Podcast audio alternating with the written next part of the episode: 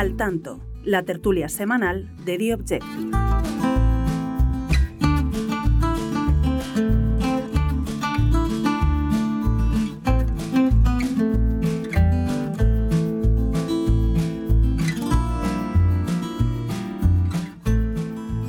Buenas y bienvenidos a un nuevo episodio de la tertulia semanal de The Objective. Bienvenidos al tanto, bienvenidos a la redacción de esta casa.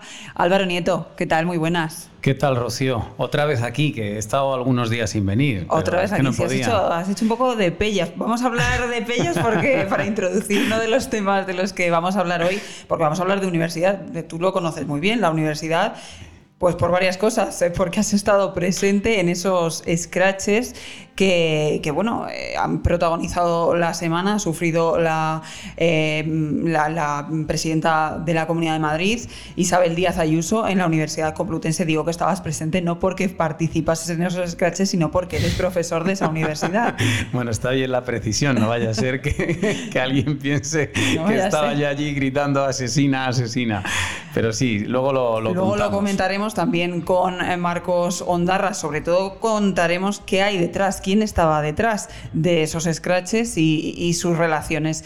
Eh, dentro del menú que tenemos para hoy, además de hablar de, Ayuso y de la Complutense, que ha ocupado, pues bueno, ya saben, también todas las opiniones de los políticos de diferentes eh, partidos, vamos a hablar de, de las explicaciones que no ha dado el ministro Grande Marlasca sobre la situación de Melilla, sobre el trágico suceso en el que perdieron la vida 23 personas. También vamos a hablar de lo que ha ocurrido en Algeciras, tristemente, esta semana. Para ello tendremos a nuestro compañero experto en todos estos temas, Enrique Recio, que nos lo contará. Y para finalizar, en la parte económica, hablaremos del Mundial, pero Álvaro, no del resultado que tuvo España, que ya sabemos que no fue muy bueno.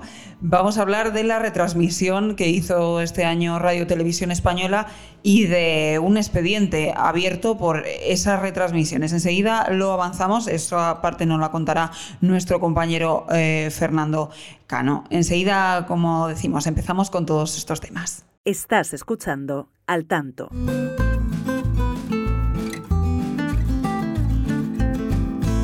Empezamos, como decíamos, por la Complutense, por esos scratches, ese acoso que ha sufrido la presidenta de la Comunidad de Madrid, Isabel Díaz Ayuso, esta semana.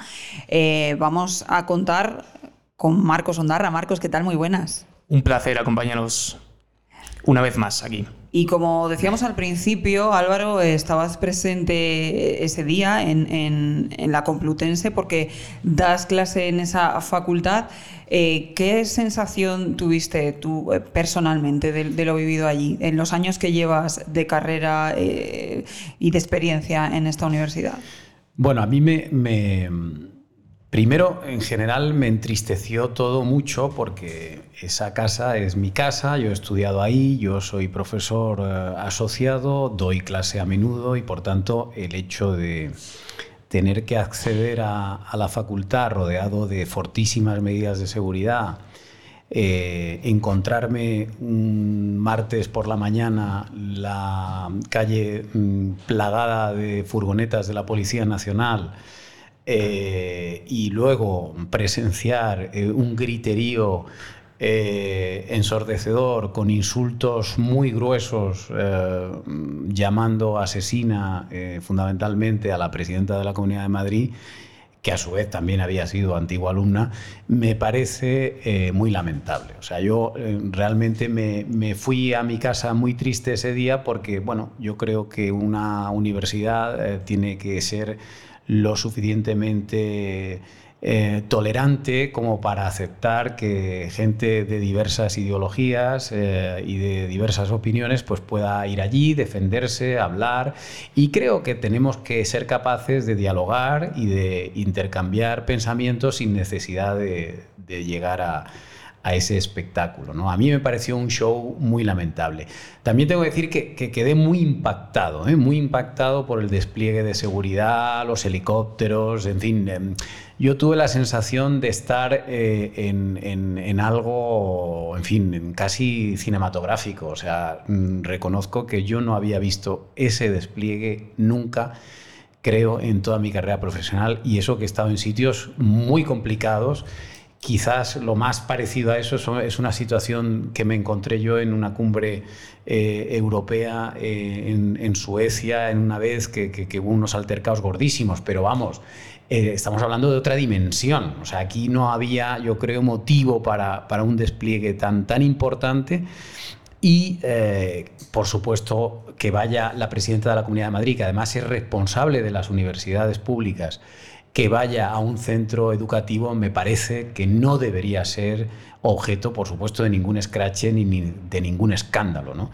Eh, así que bueno, esto es un poco lo que te puedo decir. Vamos, no sé si quieres saber algo más. Yo estuve dentro del acto, o sea, yo, ese día estuve dando clase y fíjate que. y no se preveía desde la universidad. Me, a ver, cuesta un poco comprender que algo tan, no sé si organizado, pero sí que mm, parecía mm, por lo menos bastante montado. Mm, no, la universidad no preveyese que fuese a pasar algo así. No, yo creo que estaban bastante bien organizados desde el punto de vista de una previsión de altercados. Y de hecho yo creo que al final lo que pasó pues no fue nada. Es decir, fue muy impactante de ver y de, y de oír pero en realidad, pues afortunadamente no pasó nada, no hubo ningún problema grave ni de violencia ni de, ni de heridos, eh, creo que un, apenas un detenido, ¿no? No, sí, pero digo que gracias precisamente al despliegue. claro, sí, lo que pasa es que tengo, tengo, serias dudas de si el despliegue fue demasiado exagerado. Sí, efectivamente. pero ya sabemos cómo... La universidad antes de conceder, eh, que evidentemente la universidad puede conceder ese tipo de premio a quien quiera, vaya por delante, pero no... Mm, bueno, aquí había un problema, aquí hay que, yo creo que para explicarlo bien, porque sí que es bueno que yo creo que a los oyentes les demos todas las claves, ¿no? Aquí el origen origen del malestar, eh, es decir, hay una parte, y yo que formo parte de esa facultad sé que hay una parte de profesores y de estudiantes que están muy molestos porque eh, la decisión de nombrar a Ayuso alumna ilustre no, la, no se tomó, digamos, en el seno de la Facultad de Ciencias de la Información, sino que fue una decisión que a posteriori eh, adoptó el rectorado de la Complutense que está en todo su derecho de hacerlo, pero es verdad que como la decisión original de los otros premiados sí que estaba en el seno de la facultad, claro, algunos miembros de la facultad eh, están muy molestos por esta, digamos, injerencia o dedazo del, del rectorado.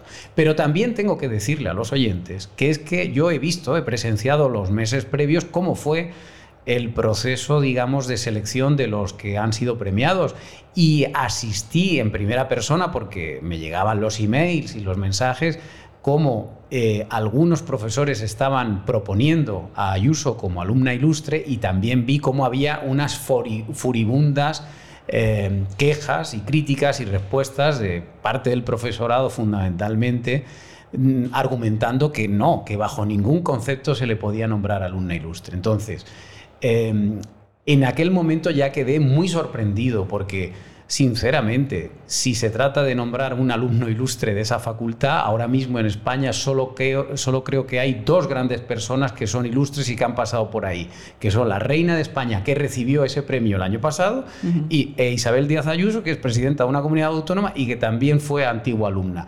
Fuera de esas dos, los demás somos gente de segunda categoría eh, hay gente muy famosa como Alejandro Amenábar, hay gente eh, como los propios premiados este año, como Antonio de la Torre, como Espósito, como no sé quién, pero eh, yo creo que es indudable que la señora Ayuso es una de los antiguos estudiantes más ilustres que tiene esa facultad.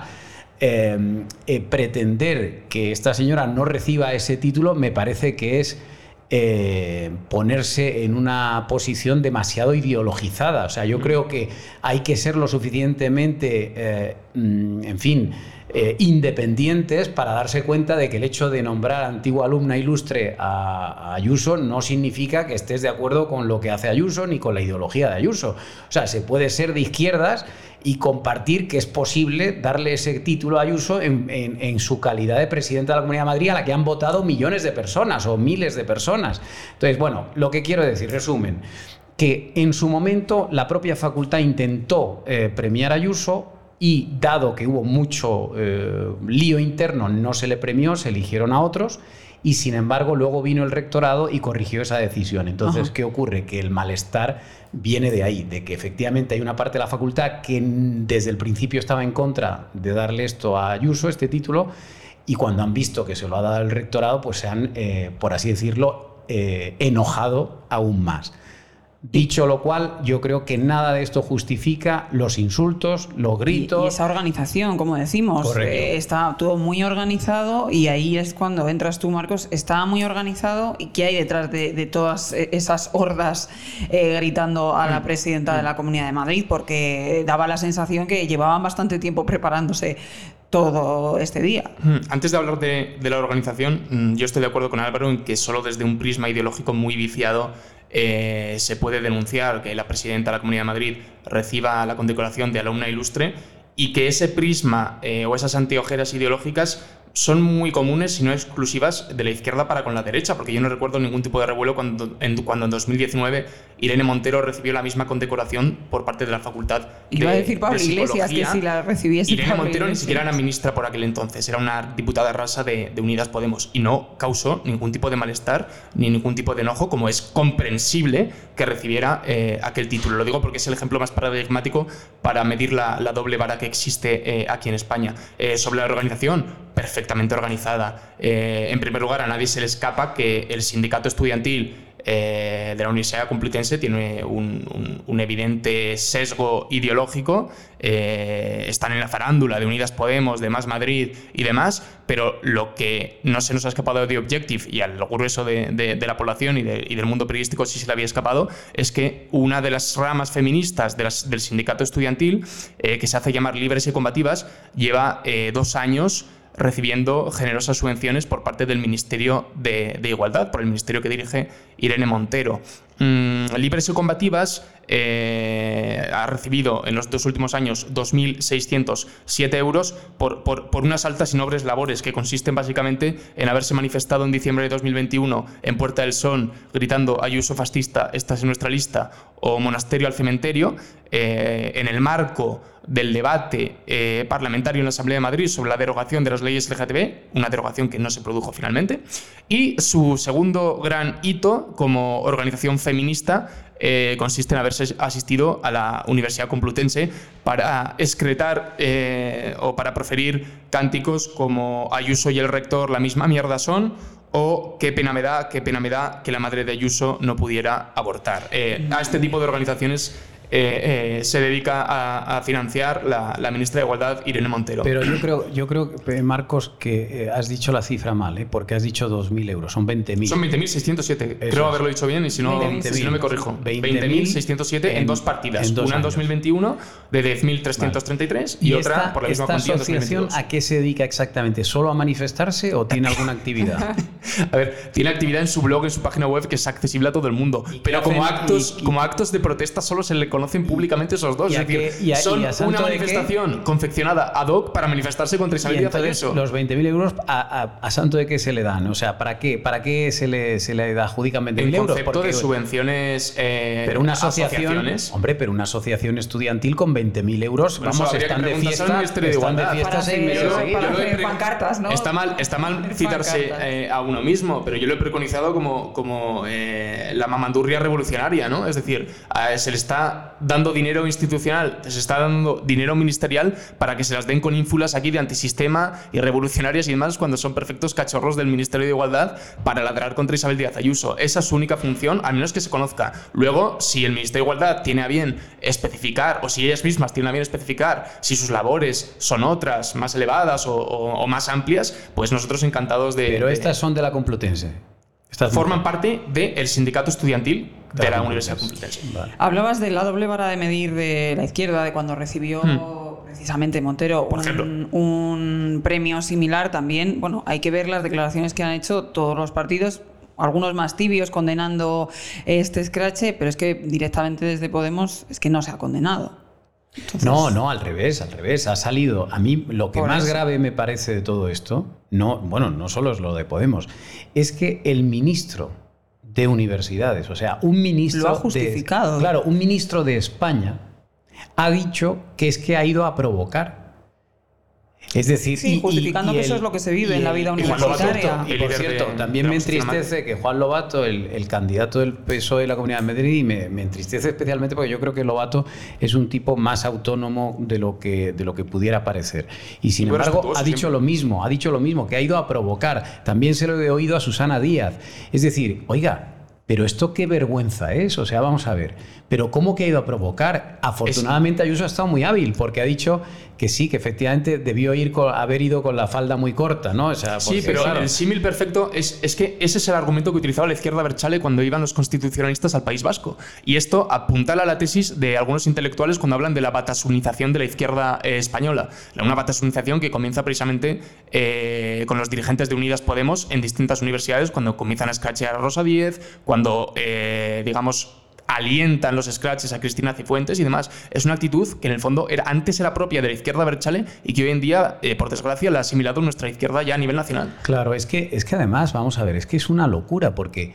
Eh, pero ¿cómo que no puede ir Ayuso a la Complutense? Vamos a ver. Es que no solo es antiguo alumno de esa facultad, es presidenta de la Comunidad de Madrid, es responsable de universidades ahora mismo en Madrid y esa es una universidad pública. Vamos a ver, la universidad es de todos. Esta señora tiene todo el derecho del mundo a ir ahí y va porque le han dado un premio y le han dado un título y va a recogerlo.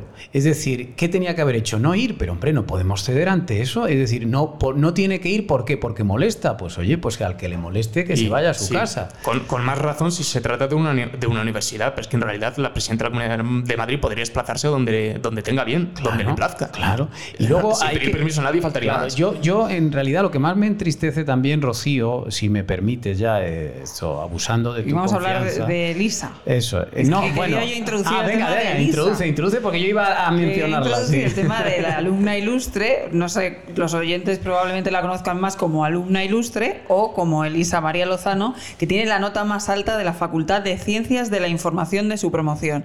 Bueno, es la alumna ilustre que hizo el discurso incendiario protagonista también de la jornada, junto con los gritos y contra el scratch. A Isabel Díaz Ayuso eh, se ha criticado mucho la actuación de, de esta alumna ilustre. ¿Tú quieres matizar? Porque... No, yo, yo lo que quiero decir son dos cosas. Vamos a ver. A mí me parece que la intervención de esta chica, yo estaba dentro en la sala, o sea que la, escuché perfectamente y vi todo cómo, cómo sucedió. ¿no? Yo creo que la, la, intervención de esta chica obviamente estuvo fuera de lugar completamente. Yo creo que se le fue la mano, yo creo que fruto del nerviosismo ¿eh? propio de, de quizás de su juventud o de lo que fuera.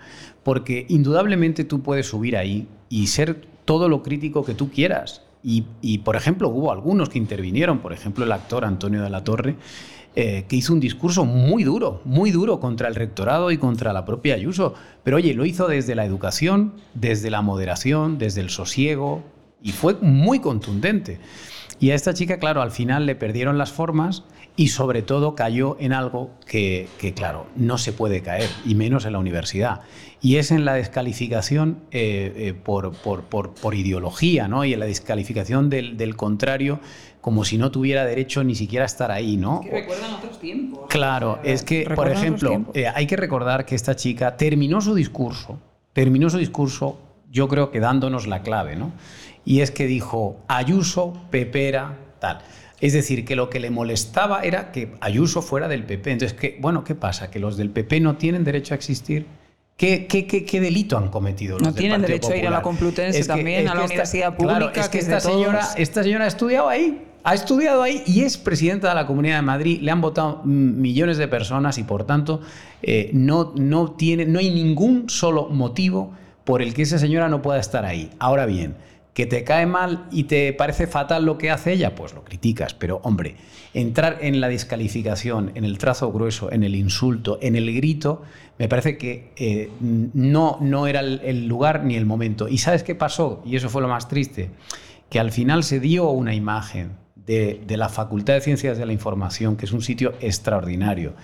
Eh, en donde yo doy clase y en donde hay gente muy variopinta, por supuesto de ideologías muy diversas, pero donde hay una convivencia eh, modélica, donde no hay ningún conflicto y sin embargo hemos transmitido una imagen eh, a toda España de sectarismo, de, griterío, de zaciedad y además luego ha llegado esto que me molesta tanto de que dicen, no, si esta es la número uno, ¿cómo serán los demás? Pues mira, los demás son mucho más educados que esta chica. Lo tengo que decir con total contundencia. Yo no la he tenido de alumna porque ella, también hay que decirlo, es estudiante de imagen, es decir, ella no se dedica a estudiar periodismo, no ha estudiado periodismo, no se va a dedicar al periodismo, ella estudia para ser cineasta o dedicarse a algo relacionado con la comunicación audiovisual. Por tanto, no tengo ninguna duda de que es un genio desde el punto de vista de la imagen, porque si tiene esa nota, seguro que es un genio desde ese punto de vista, haciendo fotos o grabando vídeos,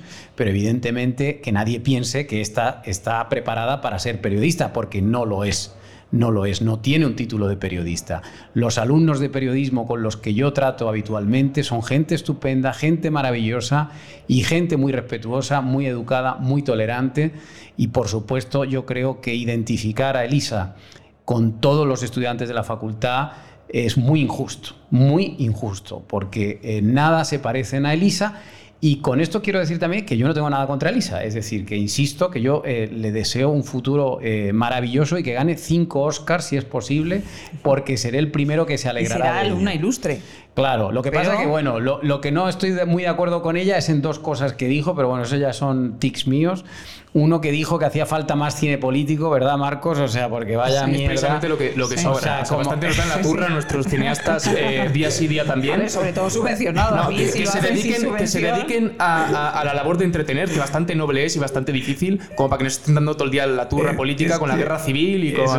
es, que tú, es, que tú, imagínate que si, claro, si hacen todavía... Además que tiene unidireccional, o sea, que ya sabemos como haga, todos. Como haga más cine político, yo no sé, o sea, no le va a ir a ver ni el tato. Ya si Eduardo Casanova ha tenido problemas de audiencia en, su, en sus películas, esta mujer... por sus posicionamientos políticos tan explícitos, porque es que la gente ya está harta. Pero bueno, tiene todo el derecho a hacer las películas que quiera, eso también lo digo. ¿eh? Ahora, si es posible, no con nuestro dinero. Claro. Y luego, el, el, yo no sé si te, ibas a referir a lo de los padres, que era lo que iba yo a decir. No, decía que había otra clave muy, muy importante en su discurso, que es cuando hace alusión a la a la ausencia de una, de una figura paterna, ¿no? Lo digo que es una clave porque en el fondo mm, un discurso tan lleno de rabia pues solo se puede explicar desde, desde, desde algún trauma desde algún trauma personal eh, en, la infancia. Hombre, a mí lo que me molestó de ahí, yo como padre, es que... Había un tono eh, misándrico. Eh, efectivamente, o sea, ahí yo, ella hizo una frase que la dejó ahí como caer. Bueno, de los hombres no voy a hablar más o algo así. No, de los hombres, no, dijo, dijo, a mí yo he tenido, me ha faltado el padre, porque claro, todos los padres son unos... Se y mordió la lengua. Y ahí se mordió la lengua.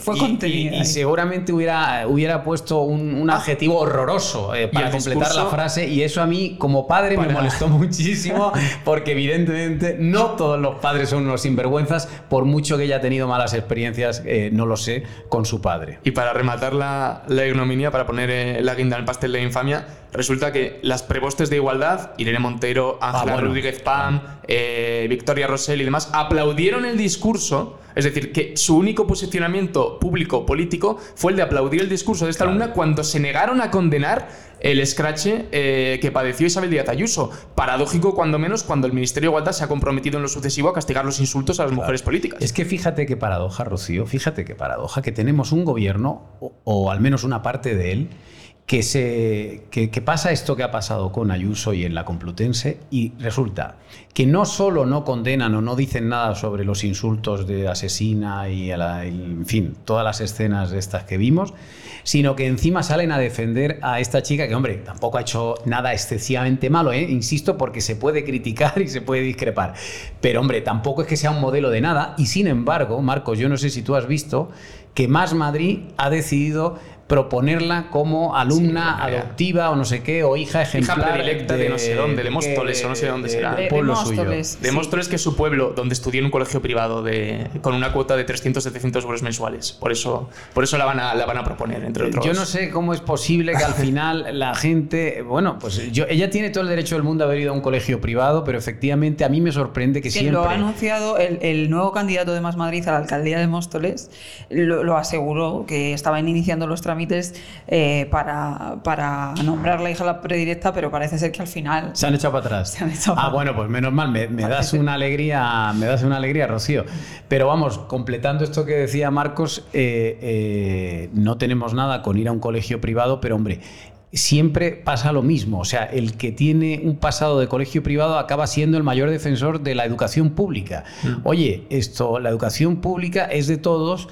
Eh, pero hombre, aquellos que han tenido una educación eh, de mimos y de, en fin, de cierta confortabilidad no son precisamente lo más adecuado para darnos lecciones a los demás que sí que hemos ido a la educación pública toda la vida y no nos llenamos la boca todo el rato. Ahí está la clave. Ahí está la clave. Uno puede estudiar, obviamente, donde, donde, pueda, y además, probablemente, pueda su familia. Y además, probablemente la decisión, obviamente, no sería suya, sino que sería de sus padres. O sea, que no es achacable el, el, donde estudiara. Pero bueno, luego eh, sí que podría comedirse un poco más a la hora de, de, creerse la Dalí aquí de la educación pública y demás. Hay quienes hemos estudiado en la educación pública y nos comedimos. Y luego, y, una última cosa que creo que nos estamos. no, es que es un tema que nos enciende bastante a Marcos y a mí, como se puede ver. La hipocresía sí, siempre, siempre nos irrita.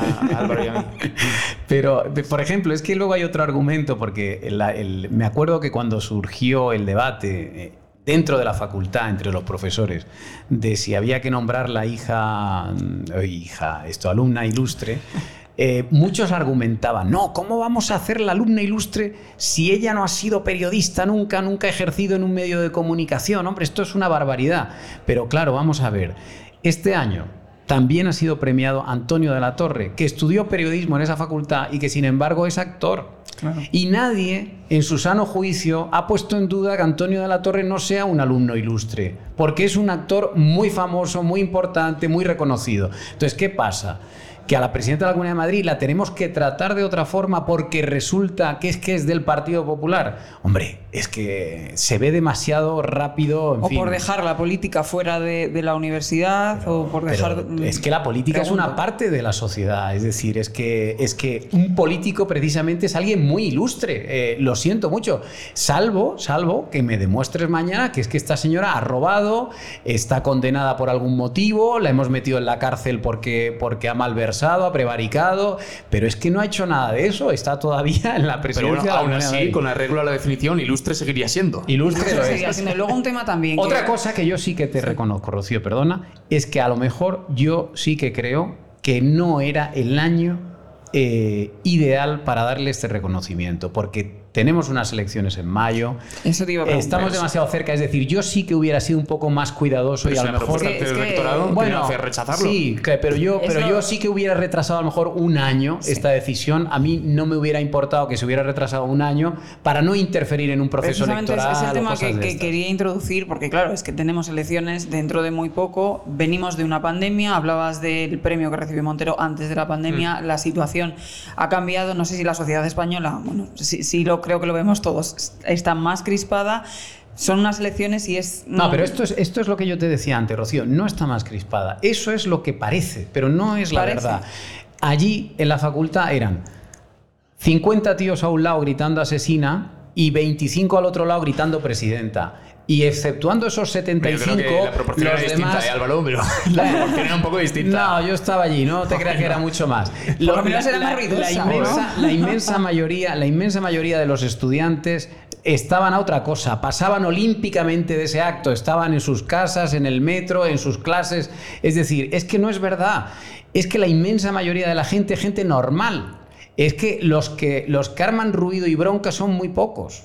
Pero, pero es que además, es que lo, paradójico es que precisamente era lo que, lo que venía a demostrar la, la, noticia que publicamos en The Objective, que un colectivo o que haya colectivos que no tienen nada que ver con la facultad ni con la universidad, que es que están yendo exprofeso para ese tipo de actos y para reventar este tipo de, iniciativas. Evidentemente, eh, no considero que esas estudiantes, si es que han estudiado, eh, representen al grueso de, los estudiantes de la, Universidad Complutense. Ahora sí, eh, yo creo, yo no estuve ahí in situ, pero sí que intuyo por las imágenes que la desproporción, la desproporción era bastante, bastante importante a favor de los detractores de Ayuso, algo que tampoco me extraña teniendo en cuenta la capacidad de movilización que tienen los sindicatos de extrema izquierda y que tampoco me extraña teniendo en cuenta cuál es el corte ideológico claro de, aquella facultad y de aquella universidad en, general. Y que conste que tienen todo el derecho del mundo a protestar, ¿eh? O sea, tienen todo el derecho a protestar de manera pacífica, efectivamente, y hombre, eh, a lo mejor con un poco más de educación, pero, pero sí que creo que no pasa nada por protestar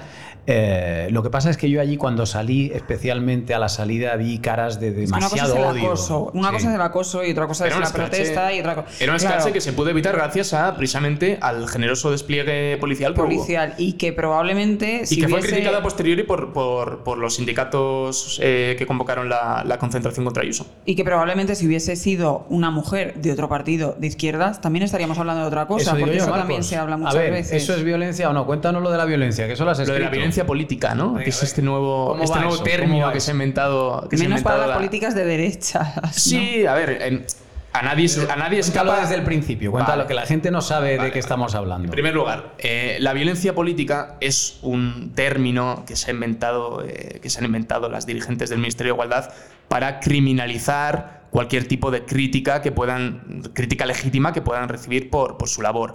Este término se pone encima de la mesa por primera vez cuando una diputada de Vox, Carla Toscano, en el Congreso de los Diputados les peta a Irene Montero aquello de su único mérito es haber estudiado en profundidad a Pablo Iglesias. Recordemos ahí que el embate mediático contra contra Vox eh, es brutal, se habla de violencia política y demás, y eh, en consecuencia, en la estrategia estatal contra las violencias machistas 2022-2025 hay un apartado específico que habla de la violencia política y que se propone combatirla. Y bien, hay un informe, además, eh, que acompaña esta estrategia, un informe encargado por Victoria Rosell a un colectivo fem- feminista que se llama Híbridas en 2021, en el que, digamos, que elabora toda una teoría política sobre, la- sobre que es la violencia política. Según eh, este informe, eh, solicitado por Unidas Podemos y eh, elaborado por un colectivo feminista afín a Unidas Podemos, eh, la violencia política consiste en insultos, consiste en acoso, consiste en críticas en redes sociales, consiste en el lawfare, que es lo que ellos eh, es como ellos se refieren al acoso judicial y demás, consiste en todo ese tipo de manifestaciones, es decir, con arreglo a esa definición que nos ofrece el Ministerio de Igualdad, acoso, insultos. Yo creo que lo que sucedió con Isabel Díaz Ayuso en la Universidad Complutense puede marcarse dentro de la violencia política. De ahí la paradoja de lo que, de lo que ha sucedido. Porque no se han quejado de esto, ¿no? No, no, es que se, no es que se hayan quejado, es que han- lo que decíamos antes, han mantenido, un, han mantenido un perfecto mutismo y solo lo han roto para aplaudir y para jalear a la, a la alumna. Dicho de- lo cual, yo tengo que decir aquí que estoy rotundamente en contra de que unos insultos puedan ser calificados como violencia Ah, es absurdo. machista. Es absurdo. decir, eh, la violencia es Pero la si violencia. jugamos a eso, jugamos todos. Claro, la violencia es, Ese la es el tema, violencia. es lo que hablábamos de la doble no vara de medir y la claro, hipocresía. es Si que al jugamos, final- jugamos Si eres tú misma la que está preconizando Claro. eso, pues aplícalo. Es que al final van a acabar metiendo en la cárcel a gente simplemente por, por insultar a otro. Bueno, y a los medios, calle. ya sabes que nos quieren corregir ahora en lo sucesivo cómo debemos ¿Cómo es informar. eso? con- Cuéntanoslo Con perspectiva también. de género. A ver, a ver, Habrá que preguntarles en qué consiste exactamente. ¿Eso que pero es? También está en una norma. También. Contempla, eh, también viene... eh, también viene Todo explicitado. sale de Montero. De, en la- de- sí, que todo el Ministerio de Igualdad, Montero, todo viene explicitado en trabajan- esta oye, estrategia trabajan estatal. bastante. Sí, sí. Ah. En poco. La, la- la cosa es que no, no nos cunde mucho a los españoles su trabajo. Eh, digo que en esta estrategia estatal 2022-2025 también eh, hay otro apartado que se dedica a cuál debe ser la relación de los medios en lo sucesivo a la hora de informar sobre temas de violencia machista y demás. Entonces. Este, eh, esta estrategia recoge un punto específico en el que habla de crear un organismo que controle y castigue a los medios que no apliquen la perspectiva de género en sus informaciones. O sea, es algo terriblemente orwelliano, es algo... Pero ¿y qué entendemos por esto, por perspectiva de género? No, no entiendo bien. ¿Qué, qué tengo que hacer yo aquí en el periódico para, Yo sinceramente tampoco lo entiendo, Álvaro. eh. para cumplir con esto?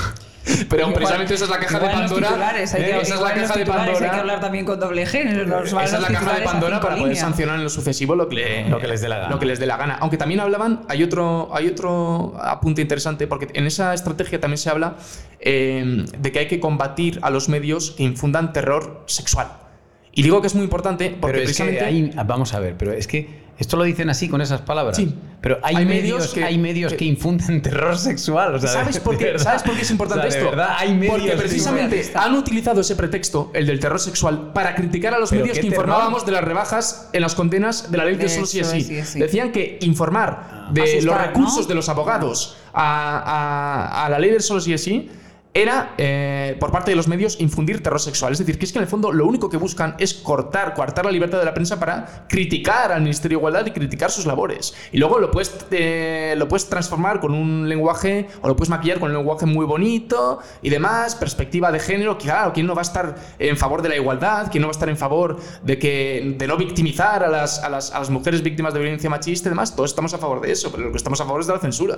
Marcos, muchísimas gracias. Como sé vemos que tiene mucho trabajo y que trabaja mucho el Ministerio de Igualdad, pues seguro que nos vas a contar la semana que viene o el resto de semanas muchas más de, las, eh, de las leyes en las que trabaja. Además es que él se, excita, se excita con esto, se calienta. Ahora verás tú como Enrique no está igual. O sea, Enrique es mucho más sosegado, más pausado. Marcos, muchas gracias. Es que lo vivo, el periodismo ya sabes. Estás escuchando Al Tanto.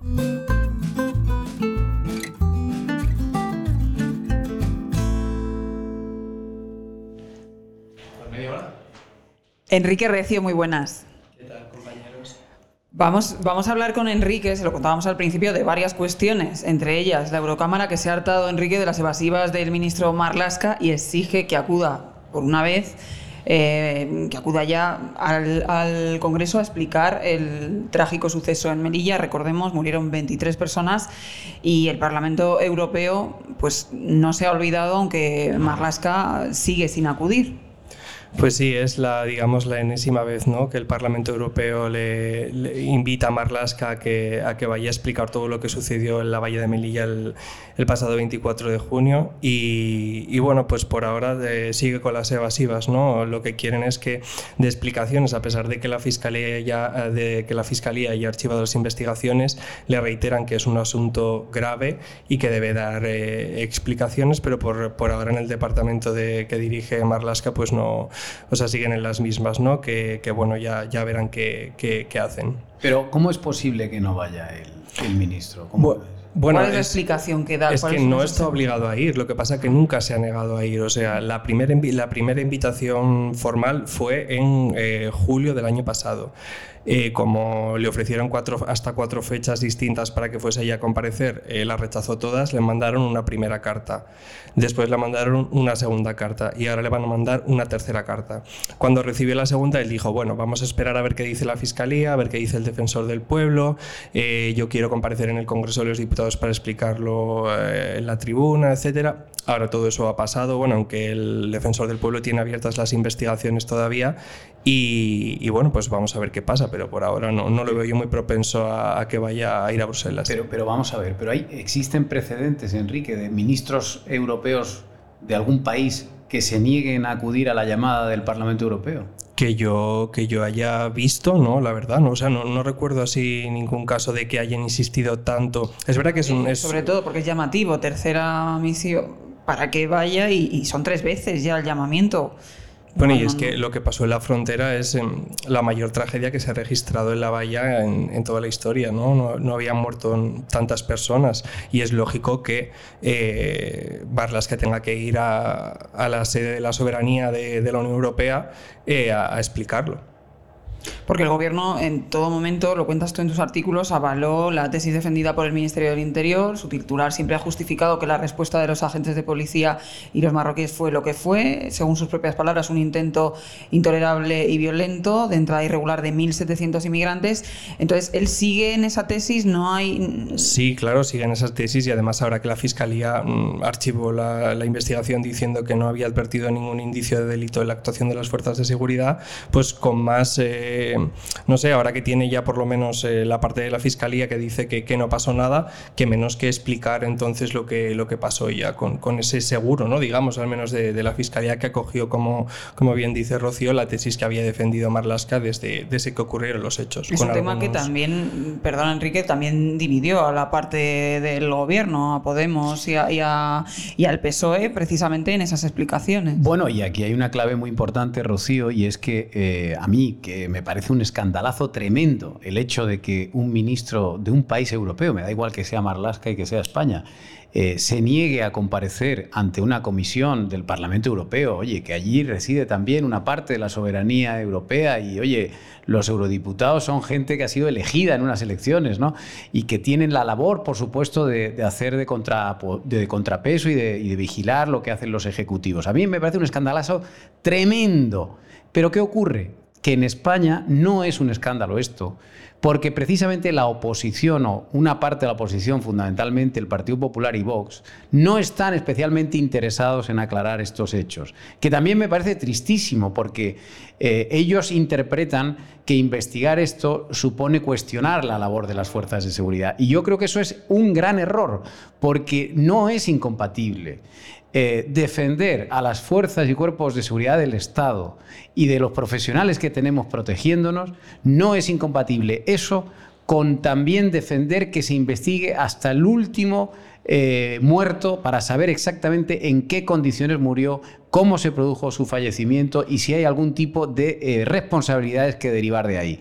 Por tanto, yo creo que el Partido Popular se equivoca, pero en España esto está pasando desapercibido porque no están precisamente interesados en esto, ¿no, Enrique? Es cierto que el Partido Popular sí que fue beligerante ¿no? contra Marlasca, pero siempre intentando no meterse mucho con la actuación de las fuerzas de seguridad. O sea, insistiendo mucho en todas las mentiras que desde que pasó el 24 de junio hasta que la Fiscalía archivó las investigaciones, Marlasca cambió en muchos aspectos, eh, eh, digamos, su, su parecer ¿no? Eh, cambió muchas veces, unas veces decía una cosa, otras, otras veces decía, decía otra, pero es verdad que al Partido Popular le faltó mojarse un poco más. Vamos a seguir, hablando de tus asuntos, de los asuntos eh, que escribes todos los días en The Objective, para hablar de esa conmoción en Algeciras, eh, el asesinato de un sacristán por parte de un marroquí de 25 años. El detenido estaba en una situación irregular, no dejamos el Ministerio del Interior, y pendiente de expulsión. Así es, eh, estaba en, al menos llevaba siete meses en España viviendo en situación irregular. En junio del año pasado lo, detuvieron porque no tenía papeles y bueno, eh, según eh, fuentes policiales consultadas por, por, este periódico, pues tenía ese, ese expediente de expulsión que, que no se ejecutó nunca. El interior dice que que al tratarse de un procedimiento que debe, em, debe tener todas las garantías, pues no podía ejecutarse inmediatamente. Pero bueno, también contamos en, este periódico que no es un caso único, ¿no? El, que no es un caso aislado, del detenido.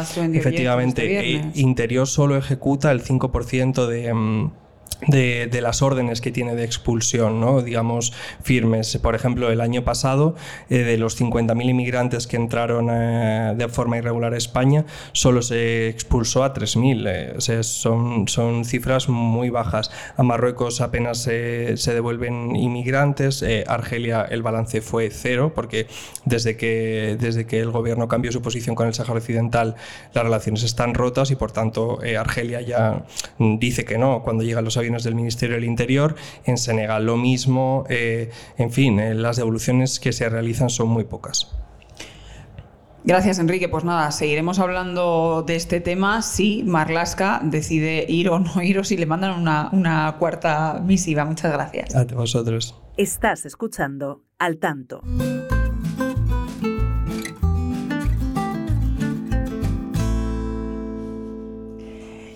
Y ya para finalizar, Álvaro, en este menú tan completo que hemos tenido hoy, muy eh, apasionante. Muy caliente aquí todo, ¿no? Sí, ha habido, ha habido intensidad, podemos decir. ¿Cómo no hubo intensidad en el Mundial por parte de la selección española? No, no, no hubo ninguna intensidad. No, hubo ninguna intensidad, pero ya se lo hemos dicho a nuestros oyentes, a nuestros seguidores, que no vamos a hablar de los resultados deportivos de España en el Mundial, pero sí de la Comisión Nacional del Mercado de la Competencia, que ha expedientado a Radio Televisión Española por emitir publicidad prohibida en el Mundial de Qatar. Por ello tenemos, como no, a Fernando Cano, que lo cuenta en The Objective. Fernando, ¿qué tal? Muy buenas. Hola, ¿qué tal? ¿Cómo estáis a todos? Muy buenas. Como decía, cuentas en, nuestro periódico esa multa de competencia, bueno, es expediente, no es una multa, es expediente de competencia a Radio Televisión Española por la ropa, ¿no? Que llevaban eh, pues los periodistas y algunos de los futbolistas que estaban en las retransmisiones de los partidos del Mundial. Sí, como tú bien dices, eh, si toda la gente que vio el partido o los partidos en televisión española y las retransmisiones en directo se habrá dado cuenta que el logo de la compañía El Ganso aparecía en todos los polos y en todas las eh, americanas que utilizaban los periodistas y las periodistas y eh, ilustres comentaristas como Iker Casillas o Santi Cazorla durante los partidos. Eso la verdad es que puede pasar desapercibido para cualquier espectador habitual, pero si eh, nos metemos en el detalle, pues nos damos cuenta que la televisión española no puede emitir publicidad eh, ni de manera como product placement como se hizo en este momento, con lo cual pues es desde todo punto de vista algo prohibido. De hecho, la Comisión Nacional de Mercado de Valores incidió en este punto antes del comienzo del Mundial porque ya se había hablado en el mercado y se estaba investigando la posibilidad de que Televisión Española incluyese anunciantes que no eran patrocinadores del Mundial patrocinadores del Mundial son los que la FIFA ha contratado, que son, pues, por ejemplo, Adidas o McDonald's. Eh, y solo ellos podían emitir su publicidad durante los partidos y no los que se buscara televisión española por su cuenta, como ha sido el caso del Ganso. De momento se está recopilando información, hemos podido confirmar con televisión española que se les ha requerido información sobre este contrato, con lo cual dentro de las próximas semanas debería darse una eh, respuesta al tema y todo parece indicar, según nos cuentan y según la propia legislación, que eh, se multará a televisión española para en el fondo que no se siga haciendo esto, porque recordemos que televisión española es ahora mismo el canal en abierto que tiene más derechos deportivos y además del Mundial, pues emitirá las próximas Eurocopas, tanto masculinas como femeninas, y todos los partidos de la selección. Con lo cual eh, pueden producirse situaciones muy similares y Televisión Española necesita rentabilizar el dinero que invirtió en todos estos derechos, aproximadamente unos 200 millones de euros, que es mucho dinero, y que sin este tipo de, entre comillas, eh, argucias em, eh, comerciales, pues lo tendrá muy difícil para rentabilizar estos derechos. Pero bueno, es que, no sé, yo pasan unas cosas en España, Rocío. y en televisión española en concreto. Es que, además era muy evidente. Es que, es tremendo. los partidos, era muy evidente. Pero es que te han avisado de antemano, Rocío. Es que, vamos a ver, si tú lo hicieras por desconocimiento, o mm, por pillería o por lo que este sea. En caso está la ley y bastante clara. Bueno, pero, pero, pero y no eres una televisión pequeña, sí, pero bueno, televisión Imagina que lo haces y luego te llaman la atención. Pero es que resulta que te, te llamaron la atención antes del Mundial porque ya sospechaban eh, que te ibas a ir de la No sospechaban, es que había unas denuncias concretas de televisiones privadas que decían que Televisión Española había contactado con un montón de anunciantes para ofrecerles espacios publicitarios en el Mundial. Eh, eh, anunciantes que no eran patrocinadores del mundial. Pero tú, Fernando, pero vale, y, pero finalmente solo aceptó el ganso. El ganso, sí, claro. O sea, el único, digamos, que no era patrocinador del mundial. Solo era el la, ganso. la única marca que apareció en la retransmisión de televisión española y no era patrocinador del mundial es el ganso. Pero realmente creemos, o sea, yo es que realmente, vamos, lo que sé del ganso es que es una tienda de ropa y tal, pero eh, yo no me imagino, vamos, no sé cuántos son los ingresos que ha obtenido Televisión Española por esto, pero esto no va a arreglar las cuentas de Televisión Española, estos ingresos, o sea... Bueno, pero en un momento de vacas flacas cualquier cosa te va sumando, evidentemente no es un contrato millonario, pero bueno, alguna, algo le habrá entrado. Además, el Ganso era el patrocinador de la ropa de la, televisión, de la selección española, con lo cual pues alguna cosita se podía hacer allí. Y una pregunta, ¿y si ahora este expediente acaba en sanción?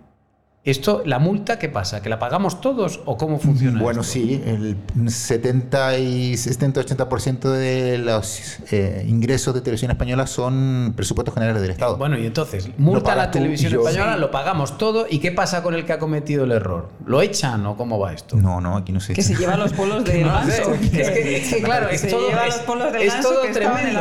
No, y al ganso tampoco se le multa, se le multa a televisión española. Esto es como bueno, el... yo eso lo entiendo, o sea, que al final el ganso es el que, o sea, la marca en sí es la que, mm, digamos, menos no, culpa la tiene. Claro, no, la, la, la, No tiene culpa de nada, vaya. La marca, evidentemente, ha hecho un acuerdo con Televisión Española, le habrá pagado el dinero y fenomenal. Pero claro, a mí lo que me sorprende es que tenemos una empresa pública que se supone que tiene que respetar la ley y donde hay alguien que se salta la ley a la torera y que si nos sancionan a Televisión Española, al final vamos a tener que pagar todos y a esa persona que ha cometido el error no se le va a tocar. Pues hombre, me parece una injusticia tremenda. Esto es como cuando eh, últimamente también abordamos en el programa el tema de, Hacienda. Y sabéis que muchas veces se abren expedientes, eh, los inspectores evidentemente intentan ir a por todas y van eh, buscando ahí posibles defraudadores fiscales por el mundo y la inmensa mayoría de las veces si los eh, los ciudadanos eh, llevan el tema a los tribunales, acaban ganando. Y sin embargo, no les pasa nada a esos inspectores que han abierto un expediente, que han puesto contra las cuerdas a un contribuyente y que finalmente eh, la justicia pues ha desautorizado la, la actuación de la agencia tributaria. Pues esto es parecido, es decir, ¿cómo es posible que ante la mala gestión de un funcionario público o de alguien que está ahí trabajando con un sueldo que pagamos todos, no pague en caso de que eh, finalmente Televisión Española sea multada. Tú decías que era poco dinero. Yo no creo que sea tan poco, pero te digo por una cosa. No lo sabemos. Porque la cantidad no, la se cantidad no se sabe porque son contratos privados. Pero lo vamos a saber. Precisamente ellos se, se agarran a este expediente abierto para no dar esa información que se ha pedido eh, de manera a través de transparencia porque ellos dicen que al, haber estar abierto un expediente no pueden dar información sobre esos contratos. Entonces es eh, a la cláusula que la que se agarran. Pero te digo que Iker Casillas, que ahora no está en su mejor momento, pero lo ha estado, lleve el polo del ganso en la retransmisión del Mundial, donde lo vieron 12 millones de personas, solo la final, yo creo que esos impactos se, se han pagado a muy buen precio. Bueno, pues eh, yo creo que nos enteraremos. Nos enteraremos. No, no, desde luego. Esa, información se tiene que dar, pero una vez que esté cerrada la, investigación. ¿Y más o menos sabemos cuánto tiempo suele demorarse competencia en este mm, tipo Pues debería salir en las próximas semanas, como mucho durante este trimestre, no, no debería tardar más. Se lo contaremos en al tanto, en The Objective, y se lo contaremos sin duda los primeros. Fernando, muchas gracias. A vosotros. Gracias también, Álvaro, a ti por estar eh, con nosotros. muchas gracias y hasta el próximo día, ¿no? Sí, hasta el próximo día. Muchas gracias a los oyentes por elegirnos como como siempre, ya saben, pueden encontrarnos en The Objective en todas nuestras redes sociales, en plataformas como Spotify, Google Podcast o Apple Podcast. Un abrazo. Al tanto, la tertulia semanal de The Objective.